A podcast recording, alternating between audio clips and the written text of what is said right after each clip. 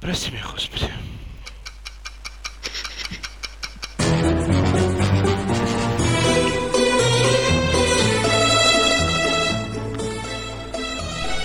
Сериальный час.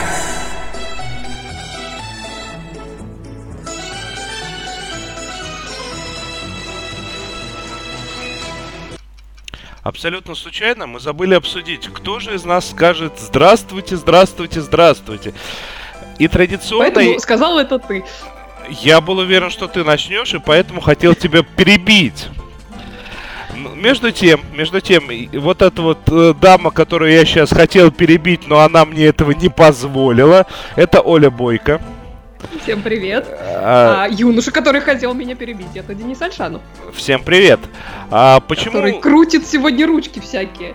почему у нас настолько неожиданный выпуск? Потому что у нас во второй, нет, в третий раз э, взяла э, больничный, можно сказать, чтобы выздороветь Надя Сташина, но при этом Да Надя- Надя записала. Сташина...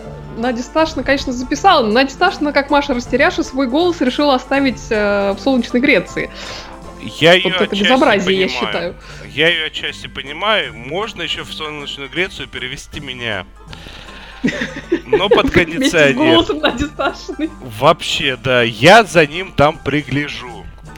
Это правильно. Это- Ну, Надя, мы желаем, собственно, скорейшего выздоровления. Вот. Потом нам задали вопрос пару человек, что же такого будет неожиданного в сегодняшнем выпуске? А вы все узнаете, потому что сегодня я пионер, всем ребятам пример.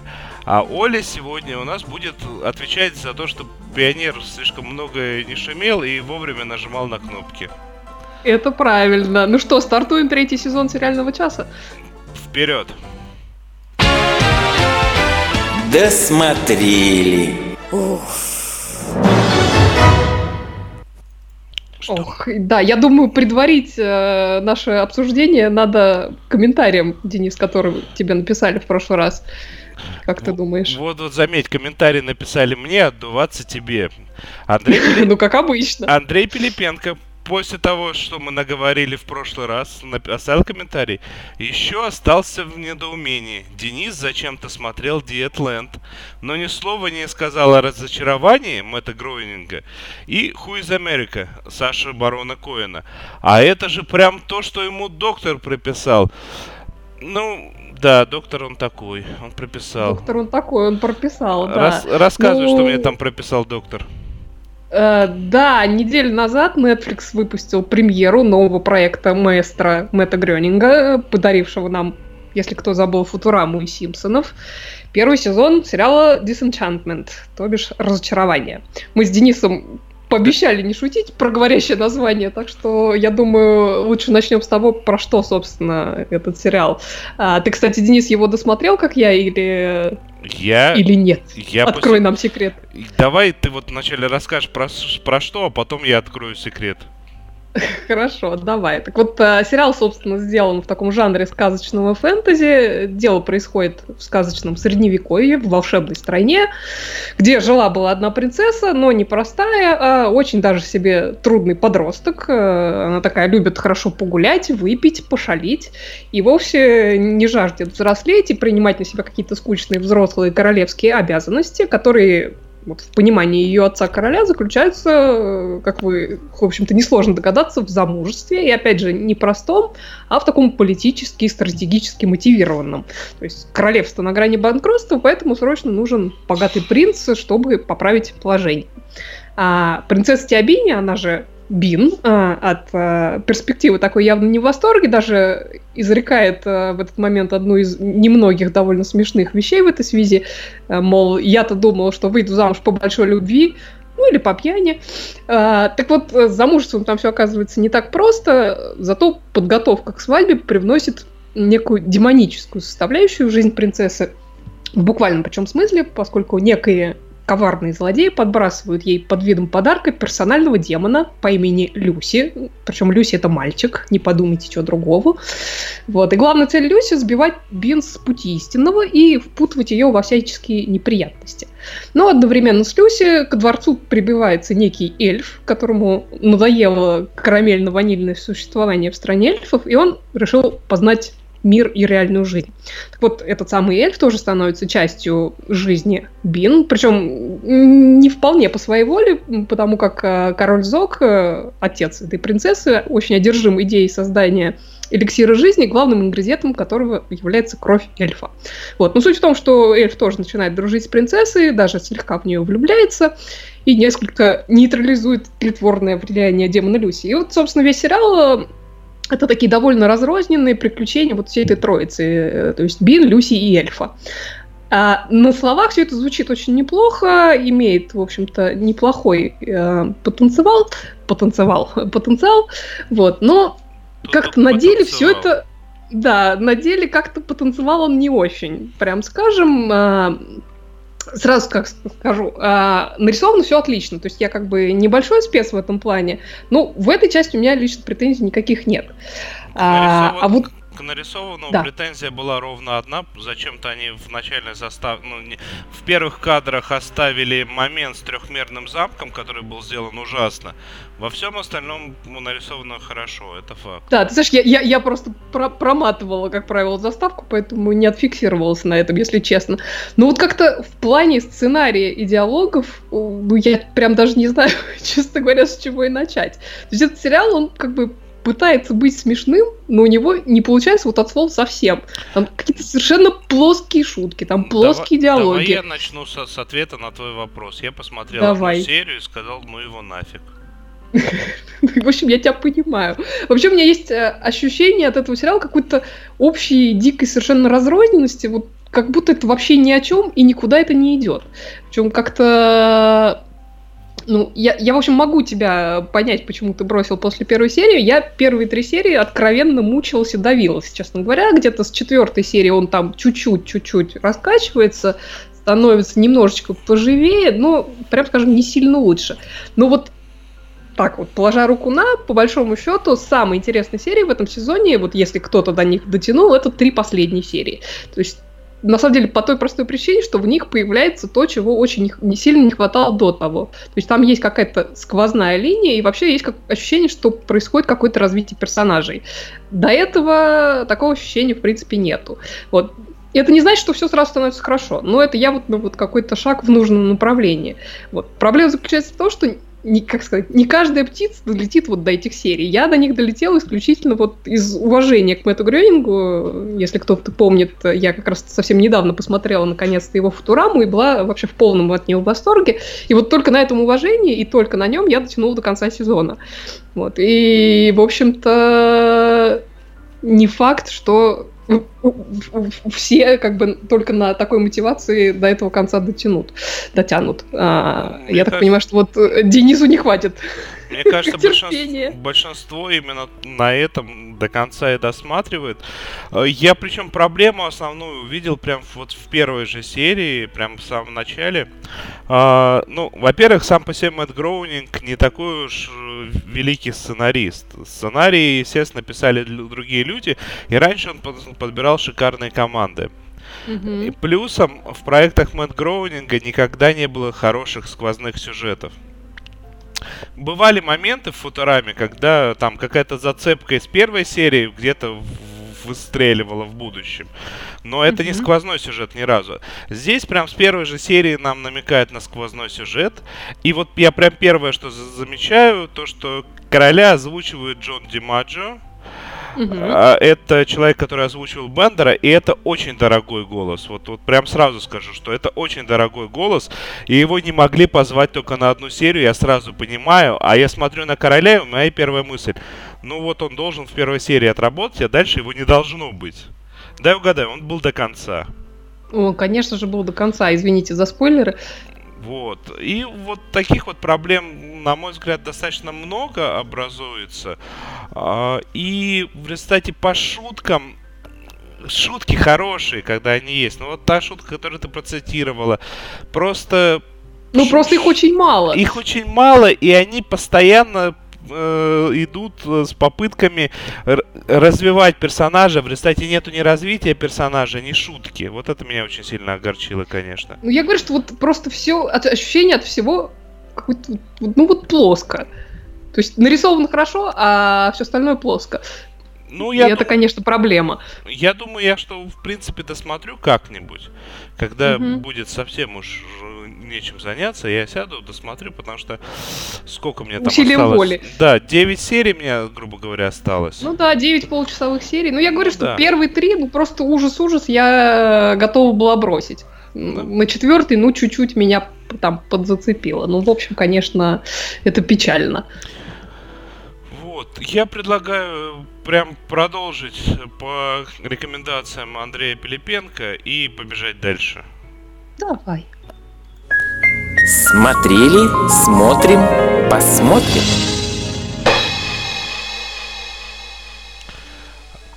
Надо признаться, что и разочарованные, и хуй из Америка, так и перевели э, наши хуй из Америка, а, меня вполне себе э, заинтересовали до, до того, как Андрей Пилипенко написал, но я как-то пропустил э, факт их присутствия на прошлой неделе, ну точнее на позапрошлой неделе, ну неважно.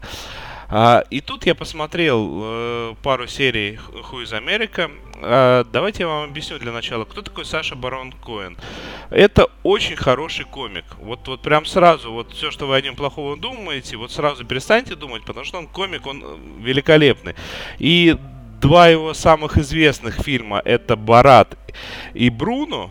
Uh, нужно понимать то, что большинство участников съемок были уверены, что они снимаются в документальных программах. И их на комедию, ну точнее не на комедию, их на шикарные реакции выводил именно Саша Барон Коэн. А, и он запустил, и вот этот человек запустил э, шоу, которое должно стать самым взрывоопасным, самым политически взрывоопасным шоу на американском телевидении и, скорее всего, на мировом автоматом. Саша умеет перевоплощаться прям гениальнейшим образом. Во-первых. Во-вторых, он умеет пародировать акценты, и он умеет пародировать поведение как никто. А, в результате он для этого сериала создал некоторое количество образов, а, с которыми он приходит к разным людям и, соответственно, там, где, как в, в роли интервьюера, где он приходит в роли человека с каким-то предложением.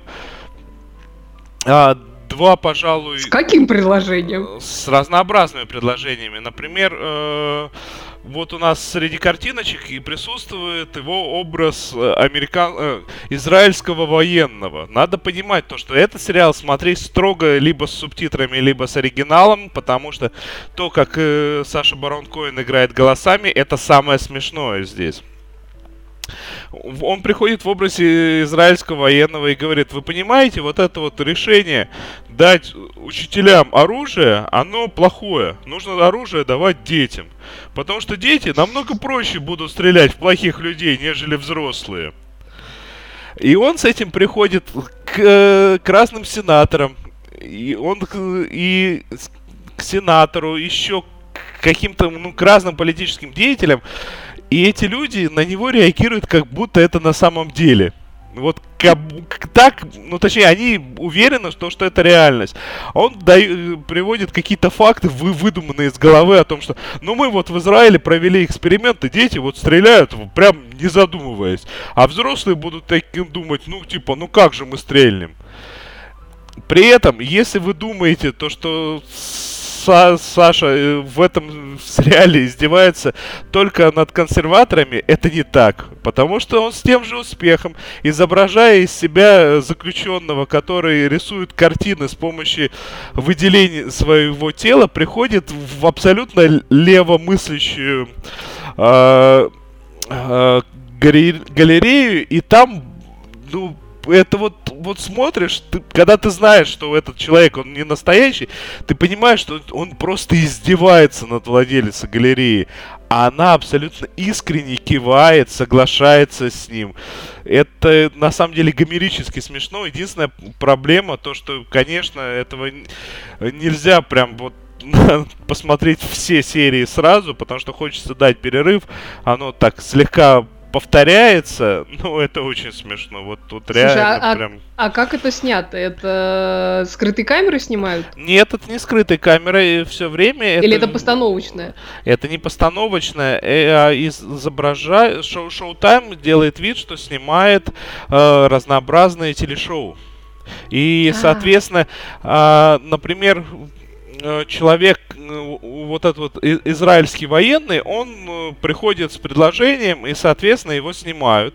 Потом есть один образ такого абсолютнейшего роднека, который якобы интервьюирует для какой-то полуночной программы. Есть mm-hmm. вот образ вот этого художника, бывшего зэка, это, соответственно, из категории, ну вот смотрите, процесс перерождения там в художника. То есть это все такими хитрыми путями снято. Т- точно так же, на самом деле, как это было снято и в Бруно, и в Барате. То есть, когда придумывали, по, по какой причине мы можем посадить вот этого мнимого выходца из мнимого Казахстана напротив вот этого замечательного э, дедушки, я не знаю, там, преподавателя этикета. Угу. Вот, вот здесь. Я, я просто самое. не смотрела, поэтому это Поэтому я, тебя спрашиваю. Я не могу сказать, что ты что-то потеряла, э, смотря либо не смотря, потому что и с этим же сериалом все то же самое. Это абсолютно вещь, которую можно пропустить, но это смешная вещь. Так же, как в свое время был очень смешной Барат. Угу. Вот, но на самом деле я на этой неделе посмотрел вещь э, намного более мне понравившаяся. Оказывается, пару лет тому назад уже четвертый сезон стартанул, у, на BBC вышел сериал «Дядя», «Uncle». Ага. А, и в этом сериале э, прямо вот волшебнейшим образом собралась команда э, разных возрастов. Главный герой, который прямо в первых же секундах собирался покончить жизнь самоубийством из-за того, что его бросила девушка – он э, в результате отвечает на звонок его сестры, своей сестры, и соглашается забрать ее сына э, и отвезти из школы и отвезти на футбольный матч. И как-то в процессе они начинают впервые в жизни общаться со, с этим самым племянником. То есть главный герой начинает общаться с племянником. И, э, главный герой человек, который мнит себя музыкантом. Ну, на самом деле, песни там весьма неплохие э, в сериале звучат, это они написаны якобы главным героем. А, он при этом, ну, абсолютно там без денег, без всего, и такой, ну, типичный разгильдяй.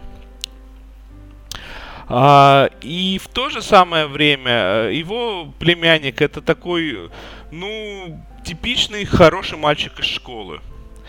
Хотя мама его там бывшая наркоманка, папа его очень своеобразный мужчина, вот много таких аспектов, но тем не менее вот эти вот два мира сталкиваются.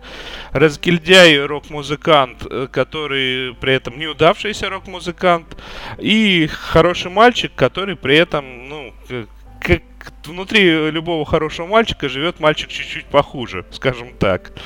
Они сталкиваются, и они начинают учить друг друга. Причем сделано это очень смешно и очень по-доброму. Я прям mm-hmm. на самом деле вчера вечером, я думаю, ну сейчас серию другую посмотрю, если как бы не, не пойдет, то я даже рассказывать не буду. Я прям на одном дыхании посмотрел серии 6 и прям вот, вот смеш... и смешно, и зашло, и там и все образы, и людям, у которых есть дети, они многие образы, которые показаны, они узнаваемые. Например, образ э, родителя, образ отца, который там уверен, что он самый крутой, и поэтому придумывает всем клички. Это узнаваемое. Mm. Э, Весьма. Да, это все такое узнаваемое, и при этом очень живые, очень красивые, очень смешные реакции. Я прям даже не, не знаю, я наверное, досмотрю еще раз, скажу то, что вам нужно попытаться посмотреть. С чем бы это сравнить? Ну, это, это британская комедия, это бритком, это хороший бритком, и на вскидку ничего вот совсем похожего не было. А, и это не уровень Black Books, к сожалению, это чуть-чуть попроще. Ну, может быть, по уровню комедии что-то в духе Spaced. Был такой сериальчик с Саймоном Пегом. То есть я вот прям рекомендую, если хотите посмеяться по-доброму, то бегом сюда. Между тем, давайте, может, послушаем... Э, Между тем, нам, в чате задают очень такой важный вопрос. Человек с, ником It Could Be Fake, you know, спрашивает, почему не рекламите свой подкаст? Денис, почему мы не рекламим свой подкаст? Мы вот давай сейчас прорекламируем. Давай ты, ты поешь джингл, а я это э, отбивку даю. Денис, если я сейчас спою, то точно нас перестанут слушать. Вот, после этого джингла отбивка. Слушайте наш подкаст. Ну, может и будем рекламировать. Вы нас убедили. Между тем, давай все-таки послушаем, что нам Рысь записала. Давай, конечно. А не послушаем. Как это? Как это не послушаем? Ну как это? Ты давай зубы заговаривай, а я сейчас сделаю так, чтобы послушали. Ты какой строгий. А тебе, кстати, вот э, говорят, что Барат это вроде фильм, а не сериал. Барат... Ты всех обманул. И это фильм, да, я так и сказал. А я что, сказал по-другому? Ну, вот, э, видишь, народ не уверен. Не-не-не. Поясняем, это фильм.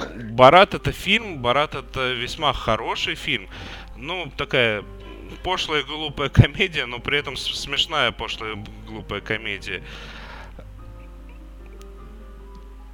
Так, ну что? Ну что, ну заговар... Заг... заговаривают зубы дальше. Заговаривают... Заговаривают зубы дальше. Мы можем, собственно, э, я могу комментарии почитать, пока ты там ищешь Надю Сташину. В смысле? Я Надю вот. не терял.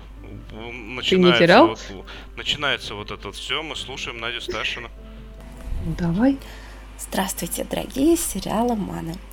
У меня не хватит надолго голоса, поэтому я быстренько расскажу вам всего об одном сериале, от которого я посмотрела всего одну серию. Ну, а, собственно, она одна пока и вышла, мне кажется.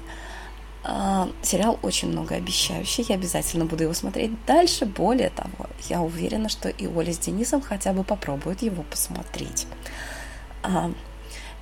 А, Вселенная откликнулась на мой запрос сериалов антидепрессантов и сериалов о психотерапевтах. И вышел британский ситком под названием Hang Ups. А наша студия Оз перевела это как тревожные звоночки. Чаще американцы переснимают а, британские ситкомы. На этот раз происходит наоборот. Это британский ремейк. А, сериала американского комедии «Веб-терапия». Эм, в британской версии э, в главной роли играет Стивен Мэнган, который только что освободился из сериала «Эпизоды». Также мы его могли видеть в сериале «Зеленое крыло». И он играл э, в, детек... в, Дирке Джентли э, британского разлива сериале. Так вот, это, этот психотерапевт, он чего-то там натворил, какой-то был инцидент там, в, в групповой терапии, после этого он понимает, что дальше не может так работать и начинает принимать э, клиентов по скайпу. А, самую первую его совершенно сумасшедшую клиентку играет актриса, которая играла подружку э, Миранды в сериале «Миранда». Жену нашего психолога играет Кэтрин Паркинсон, которую мы видели в сериале «Шерлок», и э, которую мы хорошо знаем по сериалу «Компьютерщики», Денис, по крайней мере, знает, и по сериалу «Доктор Мартин», где она играла дипломированного флеболога. А, вообще, каст в этом сериале совершенно чудесный. У нашего психотерапевта есть сложный папа – очень сложный папа. Знаете, кто его играет? Его играет Чарльз Дэнс. И этот папа такой, что просто он, ну, просто плачет, потому что его снова замочили в сортире. Кто смотрел «Игру престолов», тот поймет. А, там у него много всяких очень странных пациентов, не только пациентов, в общем, семейство у него тоже весьма очень, весьма странное. А во второй серии в качестве одного из таких пациентов обещан, между прочим, Дэвид Теннант. Так что у нас очень много причин начать смотреть этот сериал. Повторю, он называется Hang-Ups или Тревожные звоночки. Ну, все, теперь надо смотреть. Я прям раз за три попытался ответить, э, сказать, как, да, я знаю эту актрису по этому сериалу, э, да, и какая интересная э, жизнь у британских актеров в одном сериале, только освободился, вышел по УДО, откинулся, можно сказать, тут же в другой сериал его берут. Но, к сожалению, в записи весь мой сарказм ушел в никуда. Ну да. Ну, надо сказать, что Надя молодец, собрала волю в кулак, и даже голос у нее звучал не так ужасно. Надя, пожалуйста, спасай свой прекрасный аппарат и возвращайся к нам скорее. Выживает у нас без тебя темы заканчиваются. А то мы не ругаемся как следует. Да, да, да. Э, ну что, Оль, побежим к твоим этим глазам? Ну, побежали, конечно. Да, я в этой рубрике сегодня выступаю в крайне таком необычном для себя жанре, потому что, когда речь заходит о сериалах, то я где-то в процентах в 99 случаев предпочитаю, ну, скажем так, вымышленные миры и истории, в том смысле, что не документальные и не реалити. Причем вот реалити-шоу для меня это едва ли вообще не худший возможный вариант. Вот всякие вот эти конкурсы, песни и пляски, романтические какие-то шоу знакомств, не знаю, там, большие братья и дома, вот это все для, вообще не для меня и не про меня. То есть я даже в свое время начала и бросила после нескольких серий довольно, надо сказать, хороший художественный сериал про реалити-шоу. А, сериал Unreal. Вот, кстати, говорят, что он после первого сезона сильно испортился, но я вот даже первый сезон не смогла смотреть, потому что вот он был про реалити-шоу. Вот. И как-то вот до настоящего момента единственные вот такие условные реалити или документальные шоу, которые я могу смотреть или могла смотреть, это такие шоу про животных. Вот это, пожалуйста.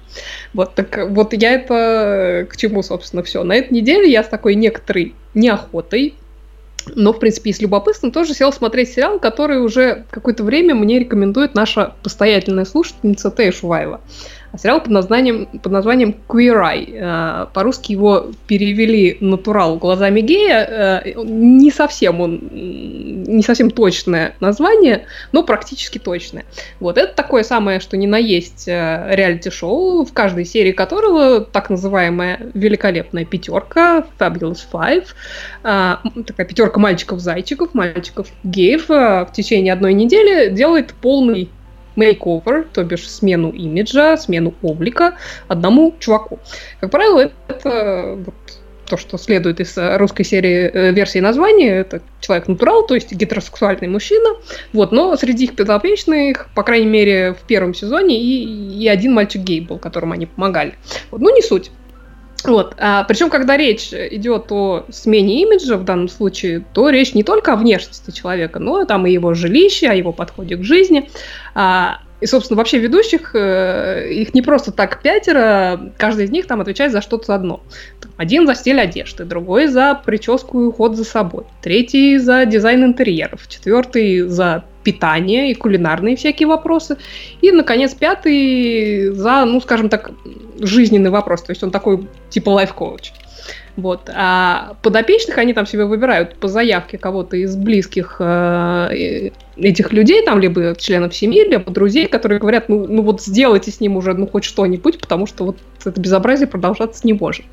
Вот. И эта самая пятерка, значит, приезжает э, к человеку домой, переворачивает там все вверх дном во всех смыслах, общаются с этим человеком, дают ему всякие советы, каждый в своей области, и человек совершенно раскрывается, и оказывается, что вот под маской такого, не знаю, ети, какого-то там снежного человека скрываются очень такие симпатичные мужики, которым, собственно, просто не хватало, чтобы кто-то ему дал, ну, не знаю, нужное направление и пару дельных советов. Ну, да даже нет. Просто пару дельных советов. Вот. А, причем, как правило, все это происходит накануне какого-то важного события в жизни этого человека. Там, у кого-то важное свидание, у кого-то важная презентация, у кого-то каминг-аут намечен, у кого-то благотворительное мероприятие. Ну, вот в таком, а, в таком стиле. Вот, причем уезжают ведущие до того, как, собственно, это самое мероприятие происходит, а потом уже в конце каждой серии там показывают, как они в записи смотрят, как, как все прошло. Есть э, вообще во всей этой истории дополнительный такой интересный аспект. Как я уже сказала, все пятеро ведущих а, геи, причем они по большей части, как сказать, по большей части по ним это видно. То есть они, в принципе, там в разной степени э, манерные. А, а, да, но один там есть вообще такой... В разной степени нет, Это прекрасно. степени манерности. Вот, один там совершенно такой звезда и дива, и вообще, вот. Ну, в принципе, они все такие очень красивые, ухоженные, стильные мальчики. Вот. Так вот, фишка в том, где они все это снимают. А, я сейчас говорю, вот, по крайней мере, про первый сезон из двух, потому что я вот, собственно, только первый сезон и успела посмотреть, может, они во втором что-то поменяли. Но в первом они все это снимают на юге США, по-моему, чуть ли не все выпуски происходят в штате Джорджия, то есть в самом таком совершенно консервативном, очень религиозном регионе. А, причем там несколько из их лет вот прям натуральные роднеки. Такие, ну, казалось бы, вообще ничего общего. И очень так интересно и захватывающе, вот как в такую обстановку врываются пятеро совершенно, ну, откровенных супергеев и ставят все с ног на голову. А, очень у них там интересные расход, э, разговоры происходят с, с этими подопечными, с их близкими. Там в одной серии их клиентом был такой, ну, вот конкретный реднек, э, коп э, с кепкой мага дома и все такое. И у него отлично был разговор по душам с одним из ведущих, как раз с чернокожим мальчиком, на тему полицейского насилия против а, чернокожего населения. А, очень такая актуальная тема. И, ну, просто классный момент. В другой серии был отличный разговор между очень религиозным чуваком и другим из мальчиков, который вырос в очень религиозной атмосфере. И очень интересно, как люди совершенно разных бэкграундов, в принципе, могут найти, находят а, общий язык. Главное ну, главное начать диалог. Вот, это очень поучительно. Вот. И вот я смотрела все это дело, при том, что я вот, как, как ты с э, сериала «Манкл», э, сел посмотреть одну серию, что называется, и не смогла оторваться. И, кстати, вот сейчас э, мы с тобой закончим подкаст, и я собираюсь дальше продолжить просмотр. И вот я смотрела и думала, как же так, вот при, при всей моей такой нелюбви к подобному жанру, я вдруг так влипла просмотр. И я такой для себя вывод сделала, что я не люблю вот эти всякие реалити-шоу по той причине, что в них постоянно, ну или, по крайней мере, очень часто я испытываю чувство какой-то вот неловкости за происходящее, либо за участников, и мне сразу что-то хочется очень выключить, потому что... Делают они, вот, а стыдно э, тебе. Именно, именно, вот. А вот при просмотре Queer Eye у меня такого чувства вообще ни разу не возникло. Тут у меня какое-то сплошное чувство позитива. Там местами все очень эмоционально, местами сверхэмоционально, особенно там к концу, когда они смотрят, что называется, на плоды своих трудов. Плюс, ну, там много всякого познавательного, естественно. Тут тебе и рецепты какой-то еды вкусной, которую готовить просто, и, и, и советы по уходу за собой. И что мне вообще очень понравилось, это то, что все эти мальчики-ведущие, они надо сказать, довольно неплохие психологи. И каждому вот через свою эту специальность удается как-то до человека очень здорово достучаться. Это, это очень здорово. А, очень меня, например, подкупило уже возможно, это как раз то, что меня зацепило э, в самой первой серии. У них такой был подопечный мужичок, э, тоже такой вполне себе реднек с виду, не очень старый, но выглядящий вот как дед неухоженный весь. И у него всю дорогу была такая присказка очень самоуч... самоуничижительная. Он говорил, you can't fix the ugly, то есть от уродства не вылечишь. И они ему так с самого начала просто сказали, ты вообще что говоришь, не надо так про себя, и вообще все это глупости. И вот как-то всего за неделю ему удалось сделать так, чтобы человек действительно начал в себя как-то верить и в то, что этой присказке вообще, в принципе, не место в его жизни. Это я считаю, очень правильный такой подход, в принципе. И они каждому человеку, каждому человеку, с которым они работают, они находят какой-то подход, который нужен именно этому человеку. Вот. Но при этом как-то не забывает весело время проводить, и как-то все вокруг очень такой правильной позитивной энергии заряжают. А в финал первого сезона это вообще было шикарно, потому что толпа прекрасных геев в гостях у пожарных это просто феерия. Особенно, когда они учили пожарных вальсировать, это просто это надо видеть. Вот. Короче, вот такой был у меня позитивный просмотр на этой неделе. И еще раз я хочу сказать Тэйш огромное спасибо, потому что я вот прям получаю удовольствие от этого дела. Можно я вот прям в тему, но не о сериалах, вот прям я свою боль сейчас выскажу. Давай. А, ты вот ты не испытываешь того испанск, испанского стыда, который испытываю я постоянно на улице и не только на улице, много где. А, сейчас в России, в основном в Москве, естественно, у молодых людей появилась модная прическа. Это когда все, практически все выбрито, а сверху такой хохолок с длинными волосами. Было бы нормально. Если бы не тот факт, то что этот хохолок собирается в хвостик, который еще закручивает э, на манер поросячьего хвостика. Я вот на это дело смотрю, я каждый раз хочу подойти, особенно когда в тот момент, когда у меня самого на голове розовые волосы, я хочу подойти к, к такому молодому человеку и сказать, я, конечно, человек прогрессивных взглядов, но вот как тебя твой мужчина на улицу с такой головой-то выпускает? Я вот пытаюсь понять, как они, как они вот приходят вот в свои барбершопы и говорят, а сделайте мне, пожалуйста, модную прическу. Им такие, две тысячи. Он говорит, ну, у меня 500 рублей только. Ну, на 500 рублей давай, я тебе подвороты не на штанах заверну, а на голове. И ты будешь похож на вейп. Вдруг из себя кто-нибудь курить начнут. Как это работает? Я... Слушай, ты прям такую картину нарисовал. Я впечатлилась. Я высказал всю свою боль. Я, я, я рада. Это... Давай, давай. Ты можешь как раз подкаст использовать для, э, для того, чтобы, так сказать, в терапевтических целях. А, между тем, в терапевтических целях, так сказать, я тоже кое-что посмотрел. Я вообще так. удивлен, что это я посмотрел, потому что скорее, мне кажется, это тебе было бы интереснее. И что самое интересное, я собираюсь как раз э, чуть ли не, не следующим сериалом смотреть как раз то, о чем ты собираешься говорить. Вот мне единственное, что мне интересно, насколько хватит себя. О чем речь? Я посмотрел одну серию сериала «Куртизанки» Харлотс. Сейчас по-моему, четвертый тоже сезон идет, или второй, я не помню. Не-не-не, закончился второй сезон. Да, второй закончился, неделе, да, да, он 2017 года точно.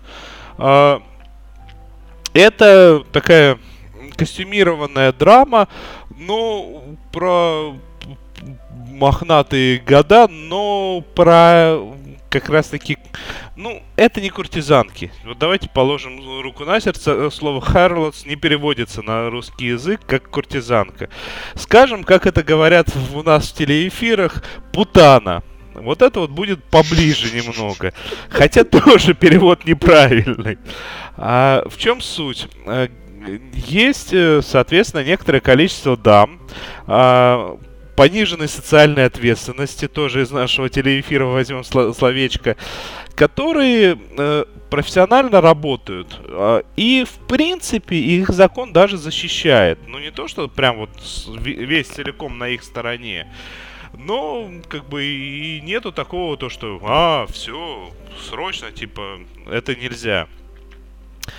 Параллельно с этим э, появляются всевозможные религиозные фанатики, в, ну, в, непосредственно в той части города, где э, главные героини работают. Потом есть конфликт между двумя мамами, скажем, назовем их так, которые каждая э, оберегает некоторое количество профессиональных дам.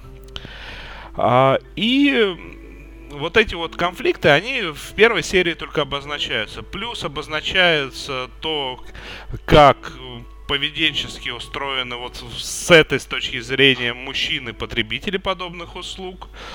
А, кстати, нельзя сказать, что вот прям абсолютно по-скотски, но достаточно так своеобразно, интересно, в общем-то это озвучено. И, э, опять же таки, показано, как воспринимают э, девушки свою работу и свою явно будущую работу.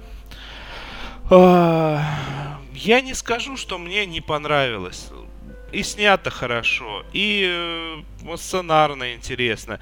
Есть даже достаточно такие красивые находки, интересные.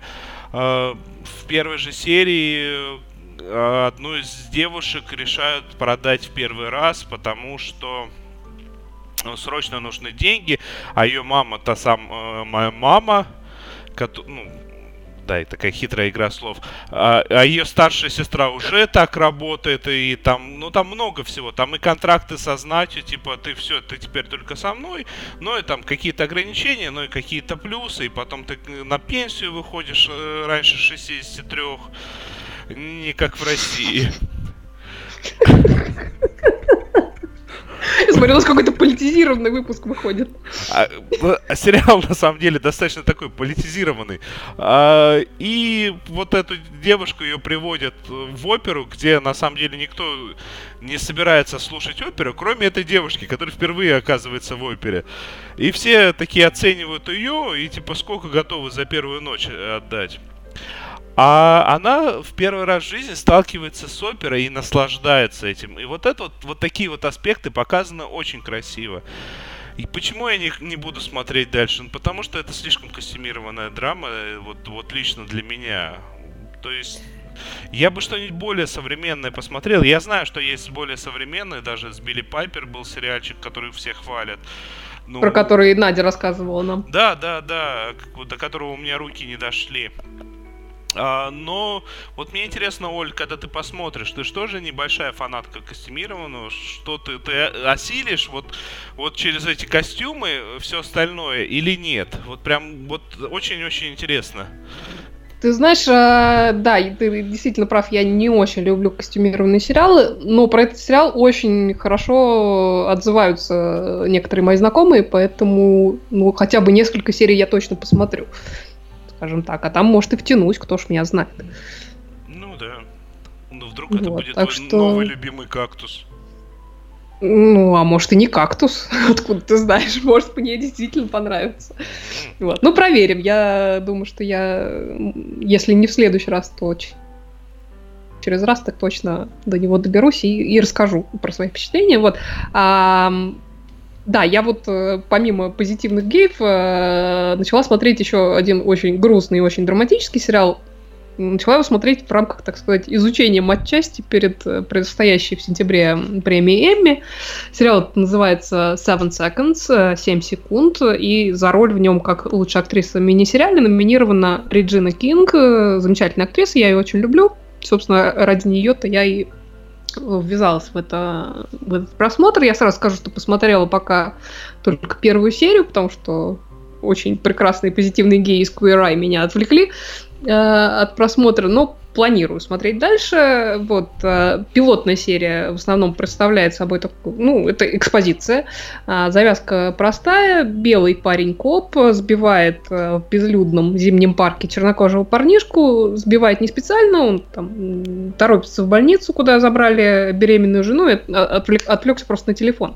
Вот. Но фишка в том, что сбив его, он не проверяет, во-первых, жив ли пацан, который просто улетел в кювет, и звонит при этом не в скорую, а звонит своему начальнику, который приезжает а, с парой других коллег и говорит, а, типа, тебя вот на фоне всего происходящего в стране между белыми копами и чернокожим населением просто распнут, если об этом узнают. Никто даже разбираться не будет, э, типа, что случилось, так что ты давай вали отсюда в больницу к жене, а я тебя прикрою. Вот. И вся эта прекрасная гоп-компания оставляет пацана в кювете в луже крови в снегу и сваливает. Вот. Ну а дальше уже начинается расследование, тут же пытаются посадить э, под это дело какого-то бомжа, парень, который сбил, пытается явиться с повинной, получает от начальника, естественно, по голове, и на фоне всего это происходит, э, ну, показывает, что происходит с семьей этого сбитого мальчика. Как раз маму его и играет Реджина Кинг. А, Интересно будет мне посмотреть дальше, куда они все это дело раскрутят, э, поскольку вот в данном случае мы как зрители изначально знаем э, виновного, так что основная там интрига, я так понимаю, поймают ли его, и если поймают, то а, понесет ли он хоть какое-то наказание за это. Вот. А как-то так, на самом деле, мне сказать пока больше нечего. Все остальное после просмотра я могу сказать, предвкушаю еще 9 серий прекрасной Реджины Кинг. Вот так. Оцени в Бродчерчах. Сколько 0,8 Бродчерча из тысячи ты бы дала? Э, не могу, по одной серии не могу оценить. Ну, вот мне кажется, вот это, вот, вот это меня на самом деле немного напрягло в том, что ты сейчас рассказала, потому что тот же самый Бродчерч, который достаточно близок, судя по всему, а, он цеплял прям с первой секунды. Ну, про Черча ты не знал, э, кто убийца. Там была эта интрига еще. Ну, Тут ты изначально знаешь, кто виноват-то. Хорошо, второй сезон Брод Черча, когда ты уже и знал, кто, кто убийца, и было намного интереснее смотреть э, за судом над, над этим убийцей, и как это все раскручивалось. Ну, слушай, учитывая, что второй сезон Брод Черча мне совершенно не понравился, это будет опять же некорректное сравнение. Нет, Денис, я думаю, что я посмотрю и тогда мы вернемся к этому обсуждению, сравнению. Эх, жалко. Ну, вот про... ну, просто меня заинтересовало, но вот рисковать прямо сейчас я не хочу. Короче, ждем, что ты скажешь потом. И исходя из этого, я предлагаю бежать Хорошо. дальше. Хорошо. Ну, побежали. Письма в редакцию. Вот. Там много нам всего понаписали. А прежде чем перейти к тому, что нам понаписали, а, я бы хотел бы заострить внимание на том, что а, у меня все еще продолжается вот эта вот возможность что-то мне посоветовать, я посмотрю. И на прошлой неделе мне написала Эвелина Попова, Эльвира Попова. Э, Эльвира Попова, извиняюсь. Я, я просто... У меня на экране э, Эстер Коэн написано, и у меня все смешалось, я извиняюсь, да. А, и рассказала про сериальчик э, «Последний корабль». А, я его начал смотреть, но он достаточно такой долго запрягающий, я решил не ограничиться одной серией, посмотреть еще парочку и в следующий раз что-нибудь расскажу. А теперь давайте по послушаем, что нам кто понаписал еще. Оль, ты начнешь? А, ну давай я начну. Вот Настя Попова пишет, что у нее куча новостей, просмотрены Патрик Мелроуз, Киллинг Ив, Футурама. А, конец последний настолько порадовал, что прямо ох, и, и очень много аплодирующих смайликов. Вот. А, так, вообще, Денис, почему я читаю комментарии девочек? Я не знаю, это какой-то реверсивный сексизм у нас выходит, хорошо. Какое-то я... безобразие. Я, я, дальше я читаю. Евгения, Давай. которая э, Веселкова, которая написала нам очень много всего, но на этот раз только один комментарий. Я досмотрела второй сезон Leftovers. Спустя год после первого. Улыбающийся смайлик. Мнение неоднозначное. С одной стороны, во втором сезоне мистики стало гораздо больше по сравнению с первым. И я не могу решить, хорошо это или плохо. Первый сезон впечатлил именно не недосказанностью. Не было до конца понятно, является ли мистика ли реальной, или это все глюки отдельных героев. С другой стороны, сценарий огонь. Я себе после первой серии составила список из 10 вопросов, на которые хотела бы получить ответы. И получила на все 10. И концовка, особенно последняя сцена, очень хороша. Не решила пока, буду ли я сейчас смотреть третий сезон или сделаю паузу. Закрывающаяся Ну, Жень, Жень, главное, чтобы ты посмотрела третий сезон, потому что, во-первых, он совершенно гениальный, а во-вторых, там еще больше ответов. Вот. Так, ну, а что нам еще пишут? Пишет нам еще Андрей Пилипенко разные комментарии. Вышла ненасытная от э, Netflix черная комедия про похудевшую девушку, которая встала на путь мести. Своеобразный сериал, есть неплохие шутки, но не знаю, кому рекомендовать. Э, этот сериал, кстати, очень ругают, поэтому я решил, что я его не буду смотреть. А, продолжает Андрей Пилипенко еще в сеть Стиви Heathers, это который ремейк одноименного хорошего фильма 88 года с Вайноной Райдер и Кристианом Слейтером. Такая жесткая сатира на современные нравы, медиа, соцсети и прочее. Тоже на любителя, но попробовать стоит. А, кино было культовым в свое время, а ремейк он такой чернушный, чем-то по стилю мне напомнил Королев Крика. Также закончился замечательный первый сезон сериала «Кондор», Очень изобретательный шпионский триллер, отличные персонажи, актерские работы, неожиданные ходы и крепкий сюжет. И, кстати, тоже ремейк фильма «Три дня Кондора» с Робертом Редфордом. Интересно. Так, Денис, перехватывай знамя. Перехватываю знамя. А, нам, помимо всего прочего, э, написал Алан Берри. Ну, это должна прочитать ты, Оля, поэтому я читаю то, что она написала Тия Шуваева. Претендую на звание заслуженного жирафа. Досмотрела Peaky Blinders. Жалею, что восхищаться приходится в одиночестве. Вы ведь сто лет как посмотрели. Еще она пишет Person of Interest в середине последнего пятого сезона. Тоже очень-очень. Спасибо, Олечка. Ну, здорово. Я очень рада, что, что тебе нравится этот сериал, потому что это один из моих самых-самых любимых сериалов. Так. Денис, там еще Ирина написала нам что-то интересное. Ири... А ты не хочешь прочитать то, что Алан написал по поводу сотни? Ну давай, хорошо, Алан Берри написал нам, к слову о сотне, мне тоже очень понравился новый сезон, но второй по-прежнему лучший. А, в рекомендациях вылезли «Сумеречные охотники», а, Shadow Hunters, а, решил глянуть, и, о боги, это же смесь сотни «Однажды в сказке» «Дневников вампира». А, сценарий, конечно, жутко наивный, актеры в большинстве деревяшки, но, как и в случае «Сотни», ближе к третьему сезону сериал раскачался, авторы нашли свой стиль, и даже эффекты стали довольно качественными. И как только я втянулся, объявили, что следующий сезон будет последним. Если говорить коротко, сериал э, о кучке смазливых мальчиков и девочек, которые на высоких каблуках мочат всяких демонов, вампиров и оборотней.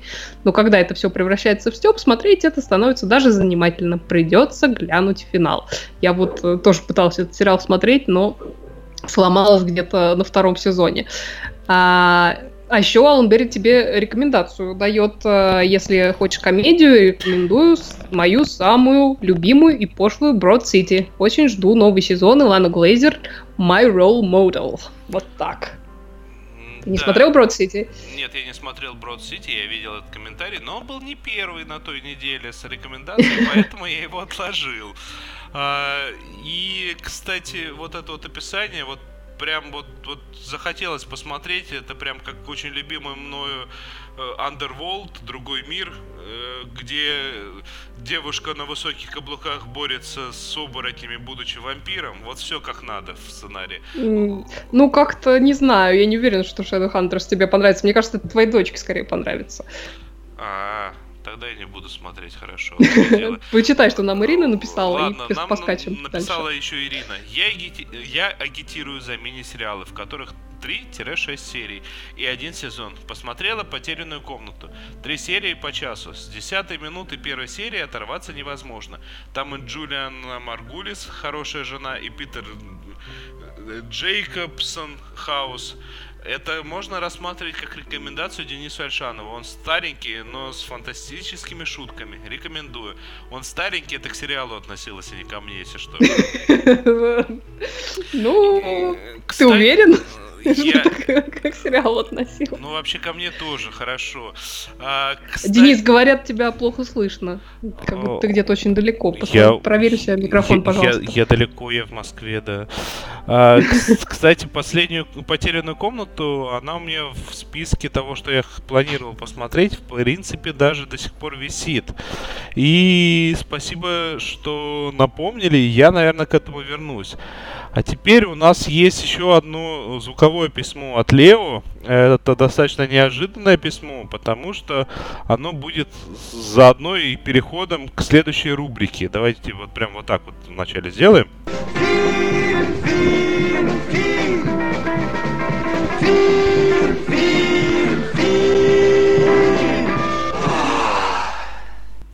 А теперь послушаем Лео, что он думает о людях, у которых сверхпрочная шея и длинные волосы. Привет, друзья, это снова Лео. Сегодня я расскажу вам не о сериале, а о фильме, который просто не мог пропустить, поскольку фильм на какую-то часть норвежский.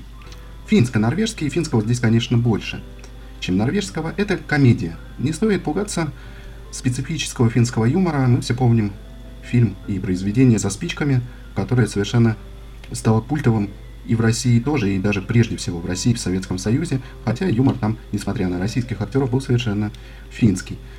И здесь также шутки зайдут, думаю, каждому фильме называется «Тяжелое путешествие». Это, конечно, игра словами, поскольку в фильме утверждается, что он о группе, которая играет хэви метал. Хотя на самом деле, по первым же нотам, понятно, что музыканты играют нечто, мягко говоря, слегка потяжелее, чем просто хэви метал.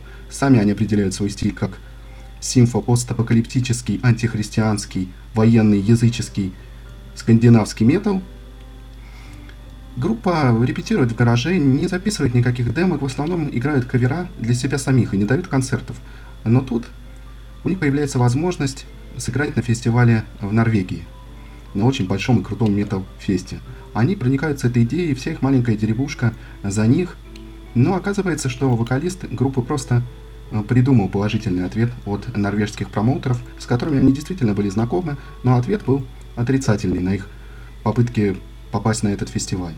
Все рушится, срывается концерт в родной деревушке, и группа практически расходится. Ну, как водится в подобных фильмах, ребята собираются и, несмотря ни на что, вопреки трудностям, едут в Норвегию, хотя точно сами не понимают зачем.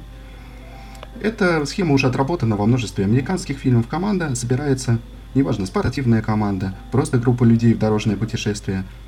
Группа аутсайдеров собирается, чтобы сделать что-то значительное или, по крайней мере, просто оторваться. Как говорит один из героев этого фильма, кто-то может играть в хоккей и ездить на спортивной машине с девочками, а мы рубим металл. По дороге встречается нашим героям, как водится в любом дорожном фильме, всякое.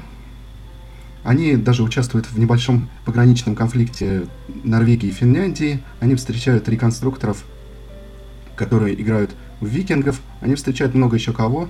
Ну и, конечно же, не стоит забывать о том, что вместе с ними едет пациент э, психиатрической клиники, в которой работает один из э, героев.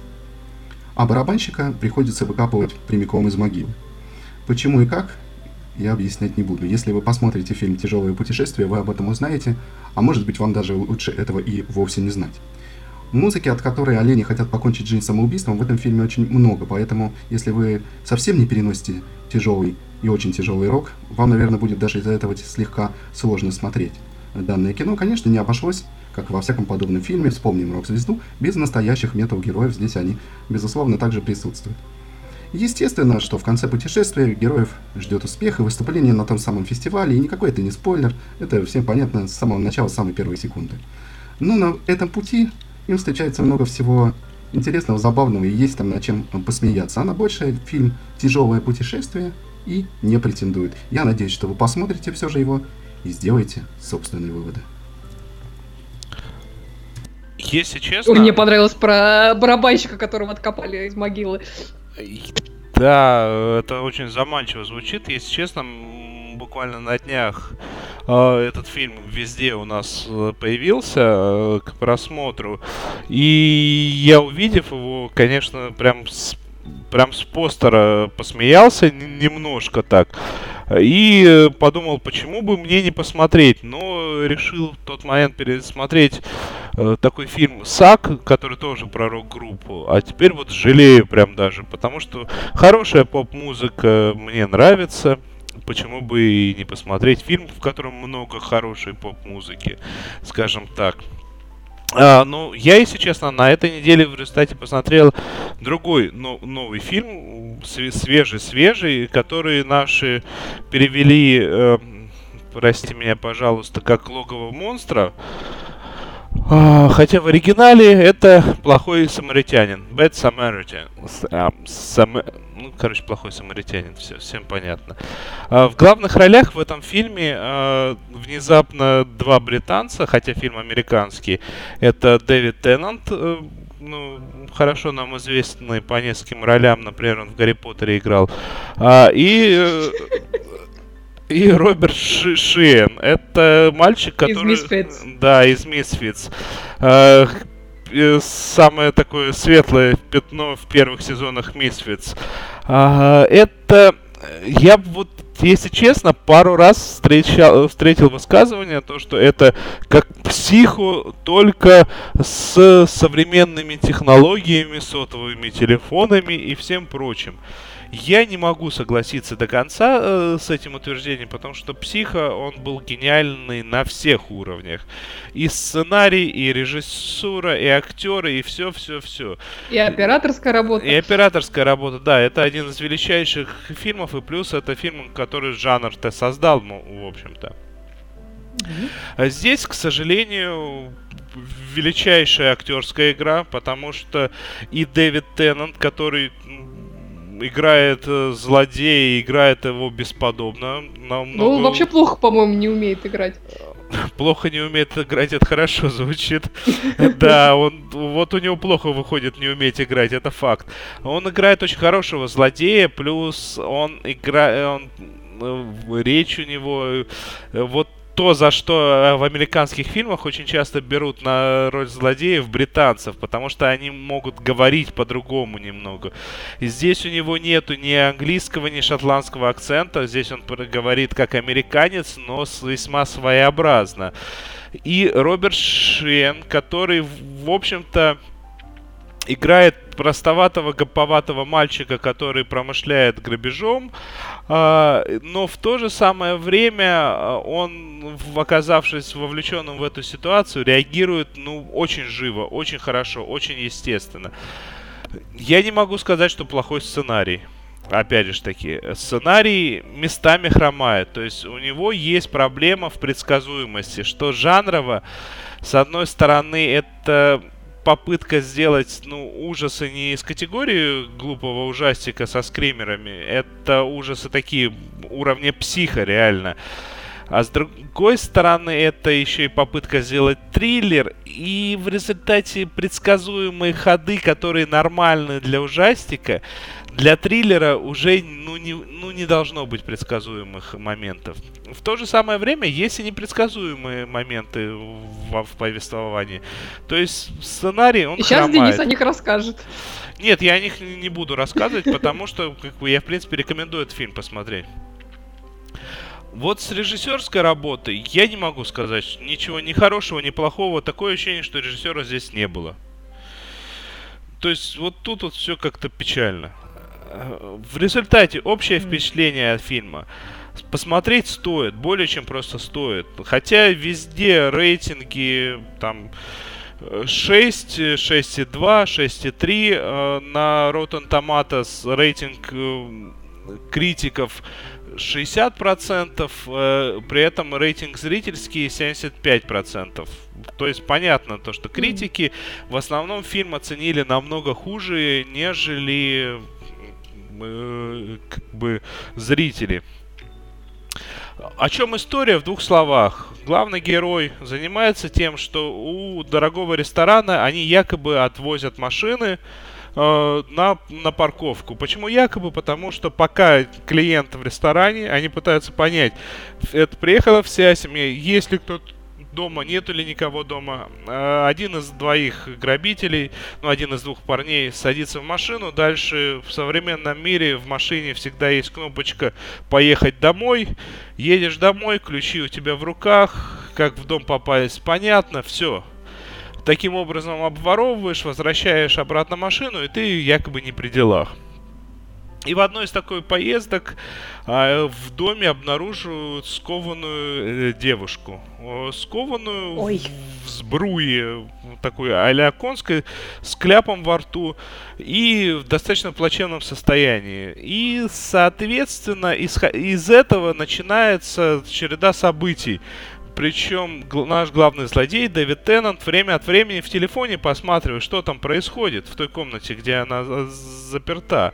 То есть тут очень много технологий э, по показывается. В результате в первый раз э, наш положительный герой убегает, он пытается обратиться в полицию, в полиции ему не верят, потому что, ну, мальчик, ты вообще-то воровством промышляешь, тебя вот даже ловили на этом. А тут явно пытаешься отмазаться каким-то образом. И вот, вот таких вот аспектов, вот таких вот завязок вот много. А, в результате, пока с одной стороны э, положительный герой пытается спасти э, связанную девушку, с другой стороны отрицательный герой пытается превратить в ад жизнь положительного героя. И вот за этим аспектом очень интересно наблюдать. И финал, ну, финал и предсказуемый, и непредсказуемый. Э, то есть там есть какие-то непредсказуемые аспекты, есть какие-то предсказуемые. Что я могу сказать? Смотреть можно, смотреть, в общем-то, даже нужно. Э, не ждите э, гениального психологического триллера, э, ждите попытку вас несколько раз напугать и пару раз удивить. При таком подходе фильм прям на ура воспринимается. Ну и да, и актеры прям, прям отыграли супер-супер-супер. Ну, во всяком случае, двое. Остальные такие достаточно деревянненькие, если честно. И на этом у меня все. Ну, интересно, прям заинтриговал. Дэвид Теннант. Да. Э, Серьезная заявка на успех. Дэвид Теннант, ну слушай, ну помнишь, какой он был в, в Джессике Джонс? Помню, конечно. Вот здесь он был принципиально другой. То есть у него, э, если его положительные персонажи во многом друг на друга похожи, может быть их э, за какую-то, может его и берут из категории, а давайте мы вас возьмем сейчас в Бродчерчи, вы будете показывать вот эту вот печальную рожицу, как в последних моментах доктора Кто то с отрицательными персонажами, вот он был в Гарри Поттере, там был принципиально другой человек. Он был в Джессике Джонс, это опять другой человек. В Плохом Самаритянине это... Это... Если в Джессике Джонс это он развлекался таким образом, он наслаждался жизнью, он получал удовольствие от жизни. Mm-hmm. То есть здесь э, его злодей это э, человек, который, ну, сам в этих обстоятельствах оказался, и он, не, не, он получает удовольствие от другого уровня. Это не развлечение, это необходимость, и это видно по нему, то, что это необходимость. Ну, вот, вот это да, вот это вот да, все остальное нет. Все понятно. Ну что, ну друг дорогой, мне кажется, нам пора откланиваться. Да. Кто с вами был? С вами был Денис Альшанов. И Оля Бойко. А кого с, с нами не было? Денис забыл, кто с ним был. Денис попытался сказать Оля Сташина, а с нами не было Нади Бойко. Но это не так. А с нами не было Нади Сташина. Ищите нас в интернете, ищите нас на всех э, поисковых системах, заходите на наш сайт, заходите в наш телеграм-канал, там можно было увидеть все трейлеры всего, что мы обсуждали. Пока-пока! Всем спасибо, всем пока!